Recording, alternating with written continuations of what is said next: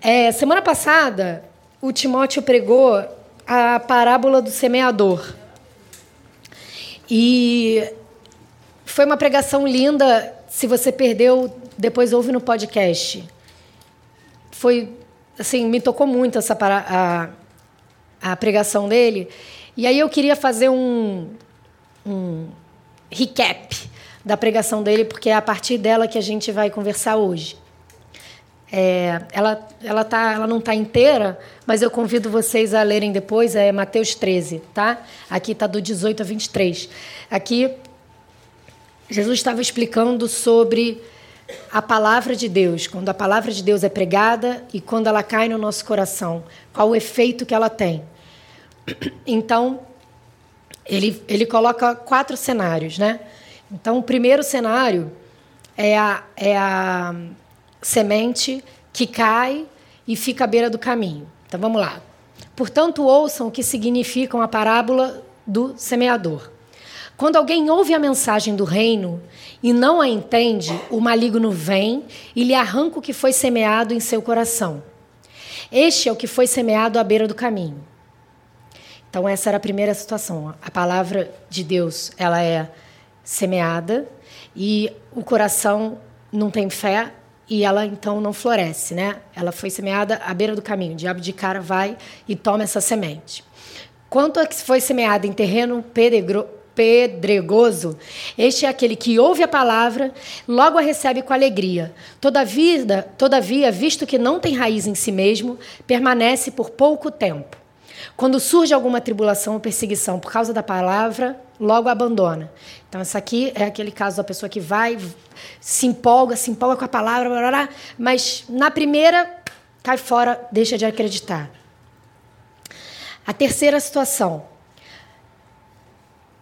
É, onde é que eu estou? Quanto? Quanto ao que foi semeado entre os espinhos, este é aquele que ouve a palavra, mas a preocupação desta vida e o engano das riquezas a sufocam, tornando-a infrutífera.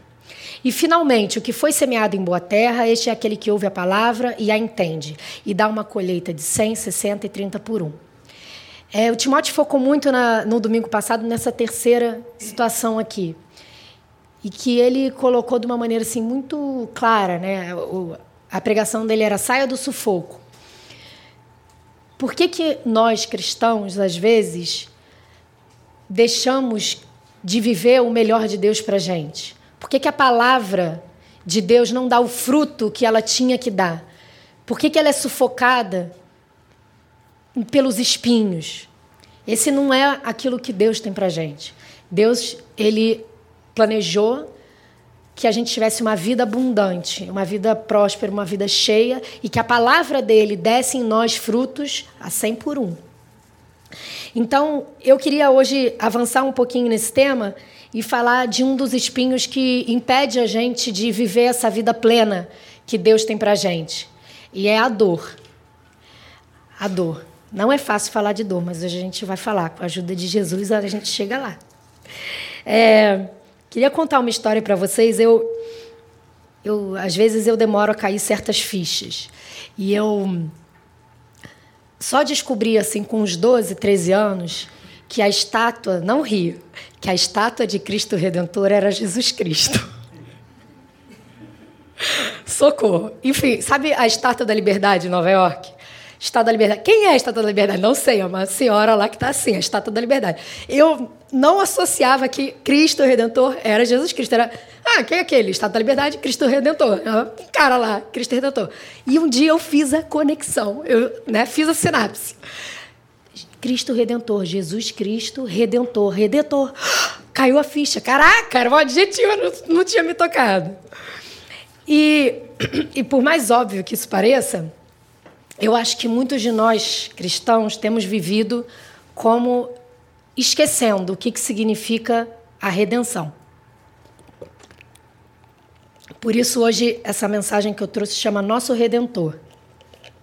Eu queria compartilhar com vocês o que, que o dicionário diz, o que, que significa redenção. Vamos lá. Redenção significa libertar, reabilitar, reparar, salvar, adquirir de novo, resgatar, tirar do cativeiro. É o recurso capaz de livrar alguém de uma situação aflitiva ou perigosa. Às vezes é muito fácil para a gente falar assim: cara, eu sou cristão, Jesus me salvou. Ele me livrou dos meus pecados e agora eu sou salvo.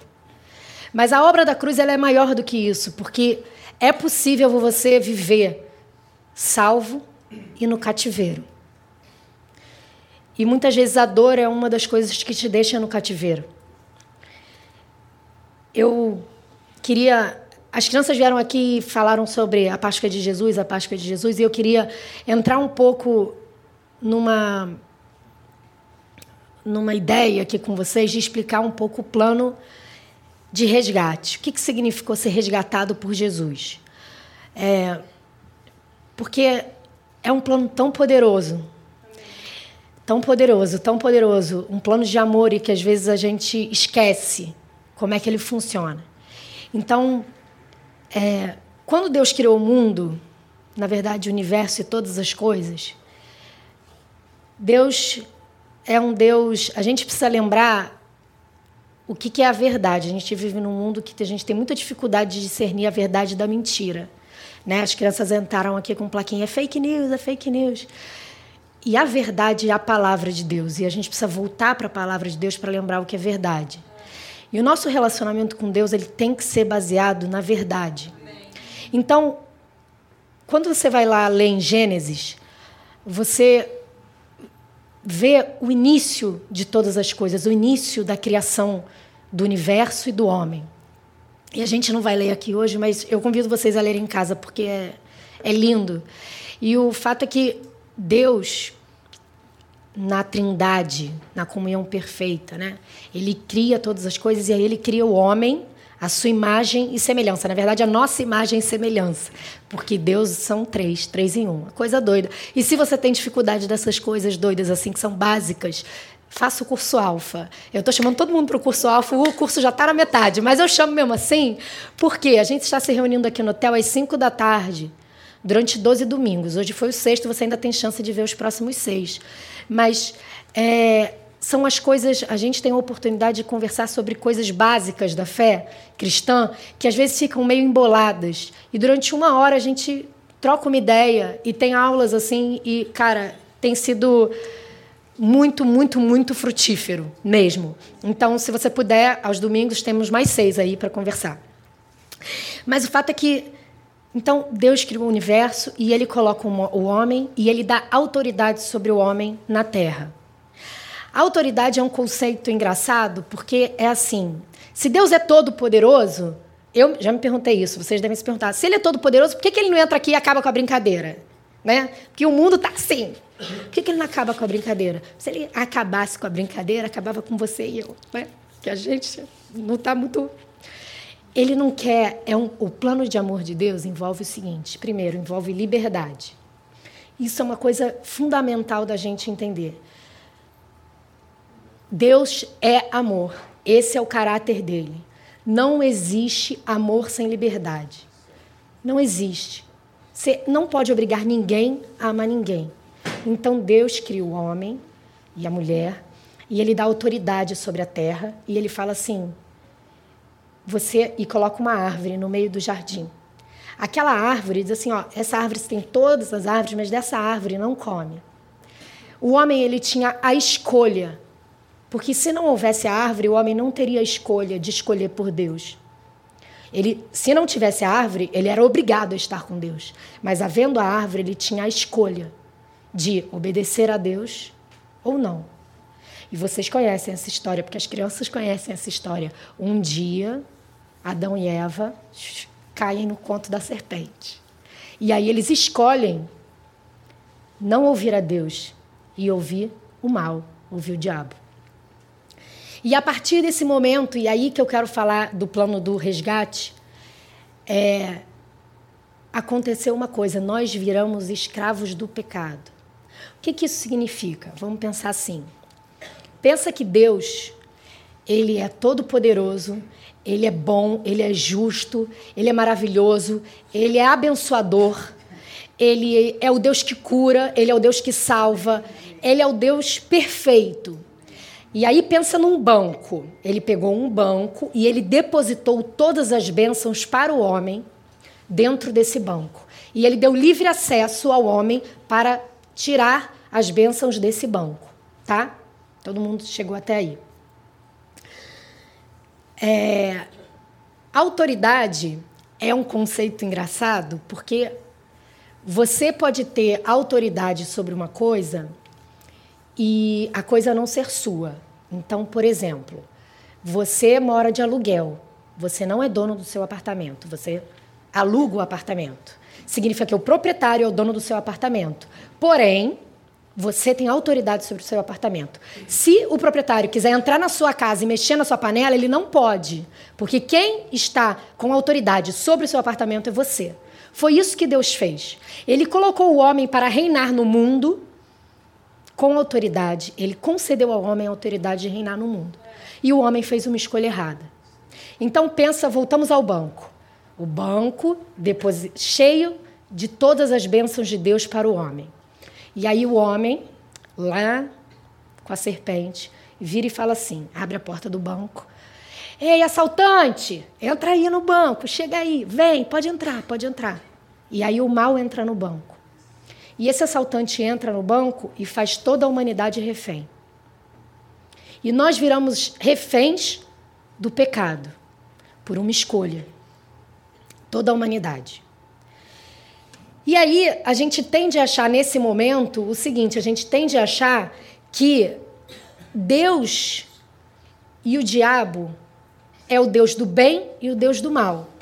E eu quero deixar claro aqui que não existe Deus do bem e Deus do mal. Existe um Deus, que é o Todo-Poderoso, Criador de todas as coisas, soberano, o início e o fim, o Alfa e o Ômega. Ele é sobre todas as coisas. O universo pertence a Ele. E ele é bom. O que existe é o diabo, que é o mal, mas que está no pé de Cristo.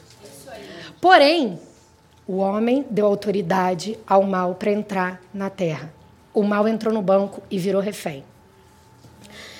Deus, do lado de fora do banco, como proprietário, mas não como inquilino, ele poderia entrar, vamos colocar aqui assim, para ficar clara a imagem. Filme, Hollywood, FBI do lado de fora, né? Armado, com inteligência, pá, poderoso, FBI, tá? Do lado de dentro, assaltantes fazendo todo mundo refém. Quem é mais poderoso, o FBI ou o assaltante? O FBI. Tá claro que o FBI é mais caro. Mas o FBI vai entrar matando? Não. Porque o que o assaltante tem na mão é muito precioso. E aí que entra o plano de resgate mais lindo da história do universo, que é o plano de resgate de Jesus. Jesus, ele faz o seguinte: do auge do seu poder de FBI, do auge do seu poder de tudo que ele tem, ele se, ele se despe da glória. Ele se despe do poder. E ele vem como homem, vulnerável para o mundo, para poder entrar no banco, porque o banco pertence ao homem. Então tem que ser um homem para resgatar aquele banco. Porque Deus, Deus versus tudo ganha sempre. Como Deus é justo, a batalha tem que ser justa com Deus. Quem, quem dá viradinha, quem dá jeitinho é o diabo, não é Deus. Então Deus entra na batalha com justiça. Ele entra como homem. E aí ele nasce bebê. Bebê. Ontem, eu falei, ontem eu fui visitar uma bebê na maternidade, desse tamanho. Miúda. Assim, ó. Não sabe de nada. Jesus foi um bebê. Totalmente vulnerável. Totalmente, totalmente. Que nem eu e você. E ele vem nesse plano de resgate como homem para poder entrar no banco. Porque aí a história é a seguinte: ele vira para o assaltante e fala assim: tá vendo todas essas vidas aí? Eu troco pela minha. Eu vou entrar no banco e você libera todo mundo? Você libera? Libero. Foi assim que a gente foi liberado. Foi esse que é o plano de resgate. Deus entrou para a gente que pudesse sair do banco. Nós não somos mais escravos do pecado. E aí vem isso aqui, ó. Colossenses 1,13. Pois ele nos resgatou do domínio das trevas e nos transportou para o reino do seu Filho amado. Quando você, como é que você é transportado para o reino do Filho amado? Você é transportado quando você está refém do pecado e você toma a sua decisão assim.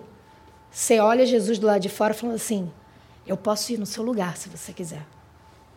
Quer trocar? Ele está falando com você, com cada um de nós. Para aceitar Jesus, o plano, o plano da salvação é simples assim. Eu preciso de um Salvador, eu estou refém do mal. Eu estou refém dentro do banco.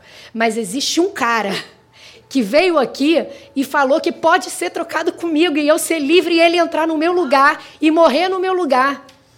É isso que é o plano da salvação. E aí você vira e como Deus é liberdade, ele não vai te obrigar a participar desse plano.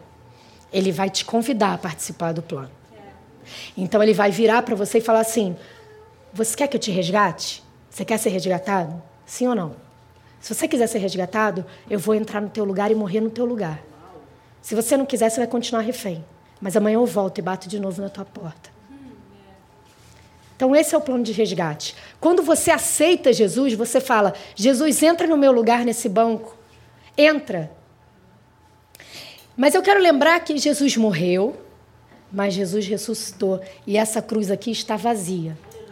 E é isso que é a Páscoa, porque a Bíblia fala que se Jesus não tivesse ressuscitado, a nossa fé era vã. Porque aí Deus ia ter perdido, né? A batalha, não é isso? Se ele entra no banco e morre, acabou. É um plano de amor incompleto. Mas o plano de amor de Deus é morrer e ressuscitar o terceiro dia. E por isso que na Páscoa a gente se alegra. E por isso que a Páscoa de Jesus e não de chocolate, apesar de chocolate ser uma delícia. A Páscoa de Jesus porque é a alegria de ter um Deus que é vivo, ressurreto e que morreu por mim, ressuscitou e é tão maravilhoso, tão maravilhoso, tão perfeito que tirou a, a, a morte da mão do diabo, pegou a chave, subiu aos céus, ascendeu e deixou com nós, com nós, ó, com a gente, Espírito Santo para a gente continuar essa obra. Antes havia um Jesus, ele veio como homem, então ele era limitado ao tempo e ao espaço. Certo? Ele não podia estar em dois lugares ao mesmo tempo. As leis valiam para ele. É, valiam para ele. Enquanto na primeira fase valiam para ele. Então, agora, o plano dele é o seguinte: morre um Jesus, ressuscitam milhões em nós. Todos nós agora temos Jesus. Os cristãos agora, como é que é? Jesus morreu há 2020 anos lá atrás. Agora, como é que é que faz para alguém entrar no banco e aceitar o plano da salvação? Eu, você, você, você, você, você, você. Nós somos Jesus para o mundo. Nós fomos transportados para o reino do Filho amado. O que, que significa isso? Cara, isso é muito, muito, muito, muito poderoso. Significa o seguinte: significa que você está nesse mundo, mas você não é desse mundo. Significa que você é embaixador de Cristo na terra. Ser embaixador de Cristo, a embaixada é. Eu nem sei se. A, a irmã da Nicole, a Nica, uma amiga nossa, está morando na China. É aqui dessa igreja é parte dessa família e eles moram na China, a família deles mora na China. Se existe, deve existir, não sei. Uma embaixada do Brasil na China significa que a Nica, lá na China, na hora que ela pisa dentro da embaixada brasileira, ela está em solo brasileiro, ela não está em solo chinês. As leis que valem para ela são as leis do Brasil, dentro daquele espaço, mesmo que ela esteja em Xangai. Isso é ser embaixador de Cristo na terra. Significa que eu e você somos de um reino do Filho amado e não do domínio das trevas. Significa que quando você entrou para esse lado de cá, você é embaixada no meio. Sabe essa cidade que sofreu tanto essa semana, que chorou tanto essa semana pelos seus mortos, pelas suas desgraças? Sabe essa cidade? Essa cidade está no domínio das trevas, várias partes dessa cidade. Mas você é a embaixada do Filho amado, da luz de Cristo. E aí, sabe o que a gente faz, como sendo filho de Cristo participando da embaixada? A gente abre a porta da embaixada e chama para as pessoas para dentro, para elas poderem terem asilo. Não é assim? O asilo político não é assim? O asilo político, né, nesses países aí que dão ruim, é isso. Cara, eu não posso mais ficar no meu país. Eu entrei na embaixada, agora eu estou protegido, porque aqui a regra é outra. A gente foi transportado para esse reino.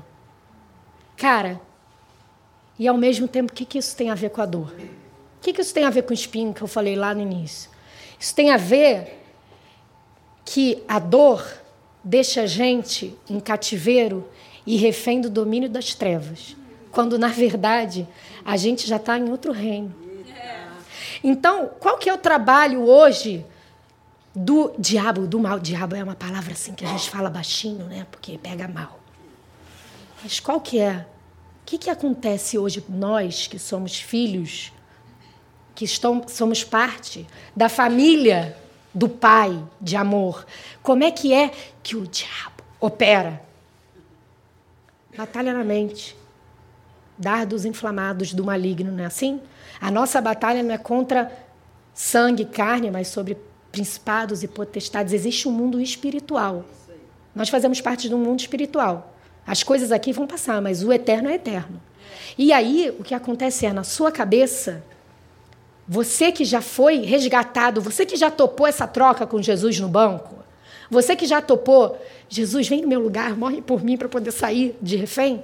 Você está do lado de fora e vem na sua orelhinha a serpente lá, serpente lá do, do Éden, dizendo assim, cara, é, mas isso, essa, isso aí que você passou, isso aí, isso aí ninguém pode curar. Isso daí não tem perdão. Isso aí, isso aí, você nunca vai ser livre dessa dor, essa doença.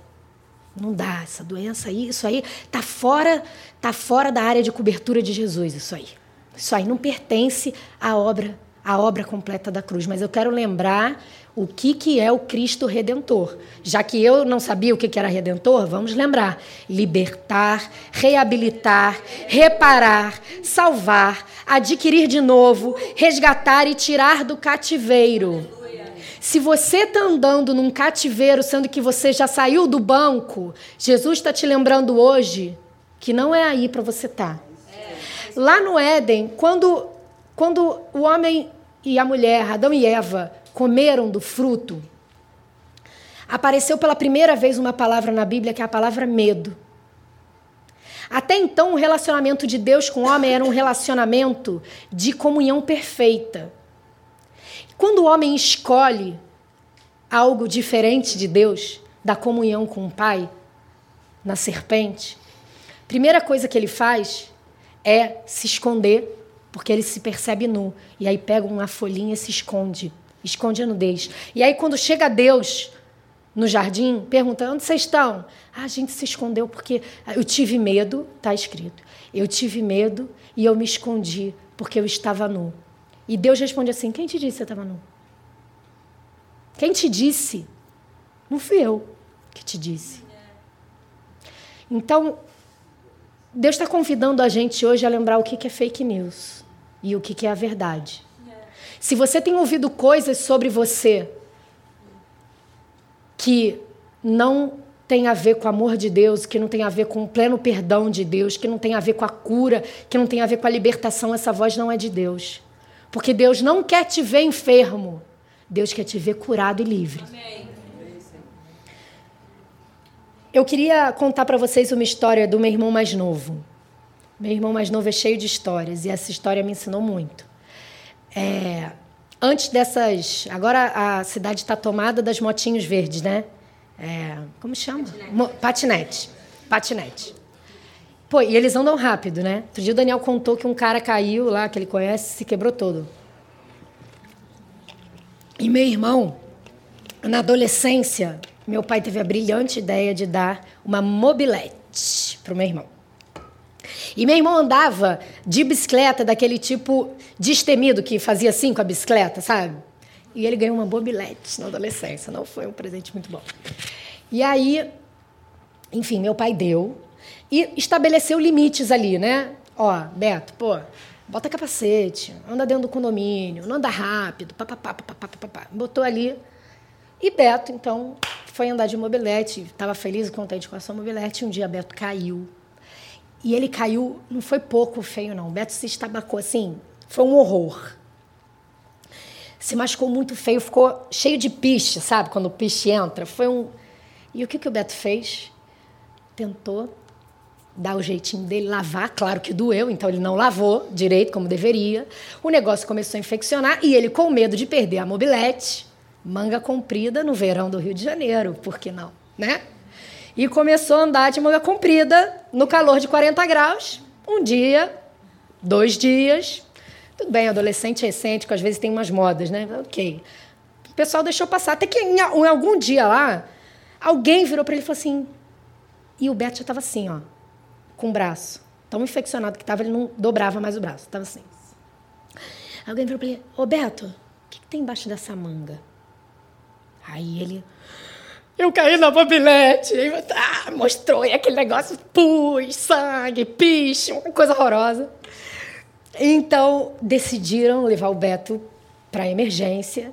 E na emergência, esfregaram o Beto. O Beto ah, gritou, esfregaram o Beto. E o Beto, então, foi curado daquela, daquela super é, tombo, enfim, que ele teve. Mas essa história me lembra o seguinte: me lembra que muitas vezes a gente age dentro da nossa dor como meu irmão. Porque acontece alguma coisa com a gente que dói e que não era do plano de Deus, né? E aí a gente tenta se virar sozinho. E essa, essa história do meu irmão tem duas partes. A primeira parte da história é o meu irmão tentando resolver sozinho e dando aquela esfregada e botando o band-aid, pá, e botando a manga da comprida e escondendo, assim como Adão e Eva lá atrás, se escondendo. Por que que meu irmão fez isso? E por que que a gente faz isso? Porque a gente não confia que o amor do pai é maior, que o amor do pai independe. Então, o Betinho ele não confiou que o amor do pai fosse maior do que o erro dele, que foi a desobediência.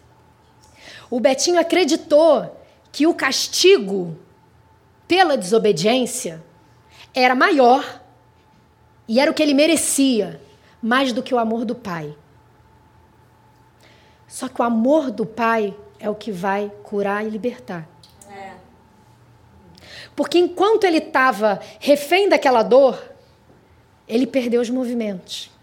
E ele infeccionou. E ele estava vivendo no domínio das trevas, naquela área. Né? Ele perdeu os movimentos. E quando ele revelou ao pai, e ele levantou a manga, e ele mostrou a dor para o pai, ele pôde ser lavado e ele recuperou os movimentos. E hoje o Beto anda de mobilete verde, por aí com mais, com mais cautela. Mas ele anda. Então, eu acredito que Deus ele está querendo que a gente lembre aqui hoje que Ele é um Pai confiável. Ele é um Pai que você pode confiar e o amor dele é maior do que a sua dor. Maior do que aquilo que fizeram contra você. E maior do que aquilo que você fez contra alguém. O amor dele é para todos. E a graça é um conceito louco, porque a graça é um presente e ela te leva no meio da dor. E se você vive tempo suficiente firmado nessa verdade, todas as coisas vão cooperar para o seu bem. Amém. Todas até aquelas que não eram do plano de Deus. A gente não cantou hoje, eu acho, tudo que vem de mal você transforma em bem. Não vai me segurar, vai me levar além. Vai te levar além. É... eu queria. Estou quase terminando. Queria ler com vocês uma história que é a da mulher samaritana. É uma história riquíssima, que todo mundo que é cristão há mais de cinco minutos já deve ter ouvido uma pregação sobre ela, então é, eu convido vocês a lerem em casa, porque é a verdade, a beleza da verdade de andar com Deus é que Deus é infinito, e Deus é eterno, e Deus é poderoso, e Deus é a sabedoria. E aí você anda com ele e ele vai se revelando uma nova face, uma nova face, e não acaba. Então, nunca olhe e fala assim, coisas que a gente não deve fazer. É, ir num culto, e aí você veio esperando Timóteo, aí chegou eu. Aí você fala, putz, Amanda, não, não por mim, mas eu já fiz. Ai, eu não queria esse cara. Cara, Deus... Não, ninguém nunca fez. Todo mundo já fez. Né? Todo mundo já fez. Putz, é esse. Ainda quando você leva visitante e a pessoa que você não queria, aí que sempre acontece também, né? Comigo sempre acontece. Putz, era esse pastor, eu estava pensando no outro, Deus. É, Deus se revela, não é sobre mim, não é sobre o Timóteo, não é sobre a igreja de Ipanema, é sobre a igreja de Jesus Cristo. E é sobre o Espírito Santo de Deus, que é sobrenatural. Sobrenatural para revelar a sabedoria dele, às vezes, na mesma passagem. Putz, mulher samaritana, jura de novo? Mulher samaritana de novo. Porque a verdade dele, cara, ela vai assim, ó. Quando é cebola, entendeu? Não acaba nunca. Assim, você vai tirando as cascas e vai é cebola. Vamos ler junto? Vamos ler junto. Havia ali o poço de Jacó. Jesus, cansado da viagem, sentou-se à beira do poço. Isto se deu por volta do meio-dia. Nisso veio uma mulher samaritana tirar água. Disse-lhe Jesus: Dê-me um pouco de, de água. Os seus discípulos tinham ido à cidade comprar comida. A mulher samaritana lhe perguntou: Como o Senhor, sendo judeu, pede a mim, uma samaritana, água para beber? Pois os judeus não se dão bem com os samaritanos. Jesus lhe respondeu: Se você conhecesse o dom de Deus e quem está te pedindo água, você lhe teria pedido e ele lhe teria dado água viva. Disse a mulher: o Senhor não tem com que tirar a água e o poço é fundo. Onde pode conseguir essa água viva? Acaso o Senhor é maior do que o nosso pai Jacó, que nos deu o poço, do qual ele mesmo bebeu, bem como seus filhos e seu gado? Jesus respondeu: Quem beber dessa água terá sede outra vez. Mas quem beber da água que eu der nunca mais terá sede. Pelo contrário, a água que eu der se tornará nele uma fonte de água jorrar para a vida eterna. A mulher disse: Senhor, me dá dessa água, para que eu não tenha mais sede, nem precise voltar aqui para tirar a água. Ele lhe disse: Vá, chama o seu marido e volte. Eu não tenho marido, respondeu ela. Disse-lhe Jesus: Você falou corretamente, dizendo que não tem marido. O fato é que você já teve cinco. E o homem com quem agora vive não é o seu marido. O que você acabou de dizer é verdade. Disse a mulher: Senhor, vejo que é profeta. Nossos antepassados adoraram nesse monte, mas vocês, judeus, dizem que Jerusalém é o lugar onde se deve adorar. Jesus declarou: Creia em mim, mulher. Está próxima a hora em que vocês não adorarão o Pai, nem nesse monte, nem em Jerusalém. Vocês, samaritanos, adoram o que não conhecem. Nós adoramos o que conhecemos, pois a salvação vem dos judeus. No entanto, está chegando a hora, e de fato já chegou, em que os verdadeiros adoradores adorarão o Pai em espírito e em verdade. São estes os adoradores que o Pai procura. Deus é espírito, e é necessário que os seus adoradores o adorem em espírito e em verdade. Disse a mulher: Eu sei que o Messias, chamado Cristo, está para vir. Quando ele vier, explicará tudo para nós. Então Jesus declarou: Eu sou o Messias, eu que estou falando com você. E lá em João 4:39, mais adiante no capítulo, é, diz o seguinte: muitos samaritanos daquela cidade creram nele por causa do seguinte testemunho dado pela mulher. Ela me disse tudo o que eu tenho feito. Cara, esse encontro com Jesus é uma loucura, eu acho louco. Porque é um papo meio sem pé nem cabeça, né? Só eu que acho isso, não. Eu acho um papo louquíssimo. É, algum, alguns contextos aqui sobre a mulher samaritana. Primeiro, era uma conversa entre Jesus e uma mulher. Mulher, nessa sociedade, era. Vocês podem imaginar o que, que era. Nada. Nada, né? Segundo, era uma mulher samaritana. Existia uma rixa histórica de Jesus, com, de Jesus, dos judeus com os samaritanos. Então, essa mulher ela não era digna, não era digna de ser, de ter qualquer tipo de conversa com um homem judeu, ainda por cima. Nunca. Era uma mulher completamente inadequada. Essa conversa é totalmente inadequada para a época totalmente inadequada. Essa mulher ela busca água ao meio-dia. E quando você pega uma Bíblia de estudo, você sempre vê ali no, no pezinho da Bíblia que diz assim: as mulheres naquela época elas buscavam a água ou de manhã bem cedo ou no fim da tarde, porque ninguém vai buscar água com o sol no coco, né? Então essa mulher ia ao meio-dia para se esconder porque ela era moralmente condenável nessa sociedade. Ao meio-dia ela estava sozinha no poço. Essa palavra também diz, eu não li, mas um pouquinho antes diz assim: Jesus precisava passar por Samaria. Ele precisava encontrar essa mulher. E aí a conversa que eles têm é uma conversa doida sobre água. sobre água. O que, é água? Tem coisa melhor do que beber água quando está com sede. Jesus estava com sede e ele foi beber água. Cara, quando você bebe água, eu agora estou com sede. Você bebe água e a água vem e ela te enche de uma maneira que só a água te enche. Ela consegue saciar uma coisa que só ela consegue saciar. E aí essa mulher vira para ele, né? E eles começam a conversar sobre água e aí de repente ele fala assim: "Cara, por, por que você está falando comigo, né? A primeira coisa, passa a sensação de inadequação. Essa conversa aqui, Jesus está esquisito, essa conversa. Essa conversa não era para estar tá rolando. Você sabe, né, Jesus, que aqui a gente está. E aí, Jesus, que tinha ido encontrar essa mulher, porque ele precisava passar por Samaria para transformar essa vida, ele fala assim: Cara, sabe essa água? Sabe essa água que você vem buscar ao meio-dia, porque você precisa dela para viver? Se você encontrar a minha água, você vai jorrar fonte de água viva. Você nunca mais vai ter sede.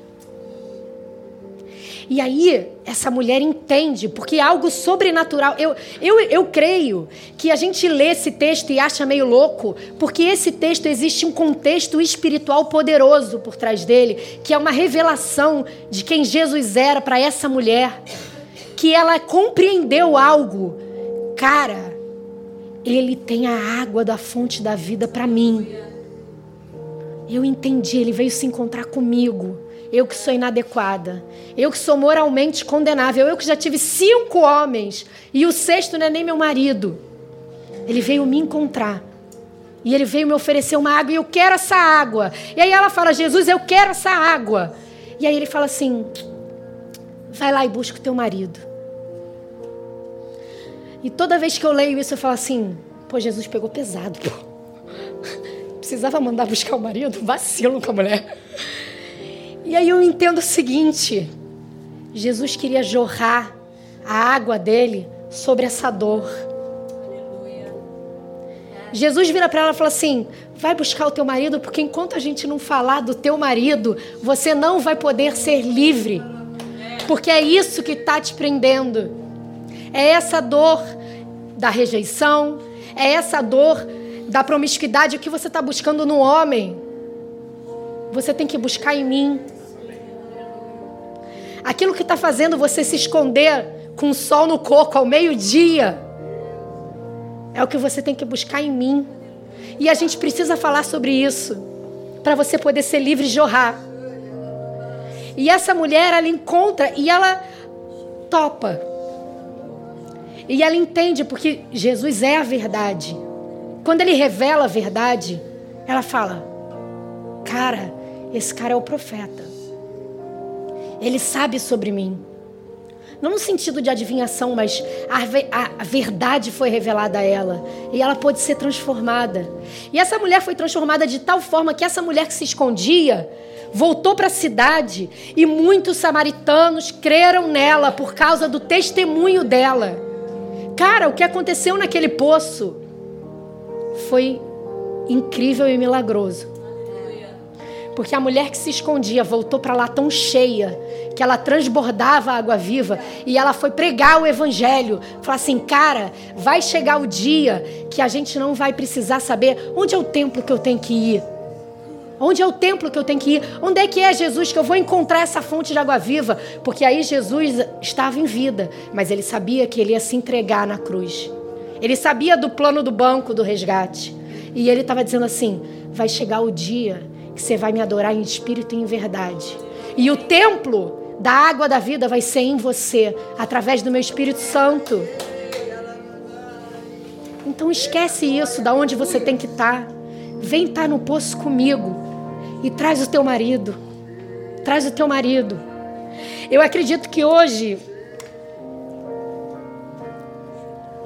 Eu acredito que hoje Jesus está chamando a gente para levantar a manga comprida e confiar nele para limpar o machucado.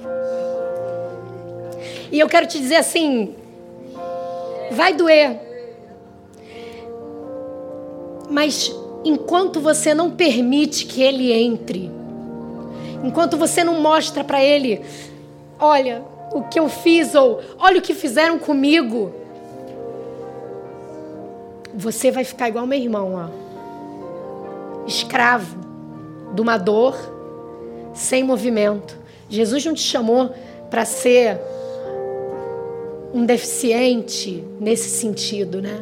Uma pessoa que não tem a liberdade dos movimentos. Jesus te chamou para ser livre com Ele. E através da graça dele, jorrar a fonte de água viva. E saber que tudo vai cooperar para o teu bem. A Bíblia fala que Deus transforma maldição em bênção. Porque ele é abençoador, cara. A gente tem que aprender a confiar na verdade da palavra, do caráter de Deus. A gente, a gente acredita, cara, em, em mentiras sobre o caráter do nosso pai. A gente acredita. Mesmo a gente já tendo feito a troca no banco, a gente cai na, na conversinha da serpente. A gente cai. E a gente vive refém de coisas que Deus já nos libertou. Eu vou ler de novo, gente, desculpa. Libertar, reabilitar, reparar, salvar, adquirir de novo, resgatar e tirar do cativeiro. É o recurso capaz de livrar alguém de uma situação aflitiva ou perigosa. Cara, eu não sei o que te aconteceu.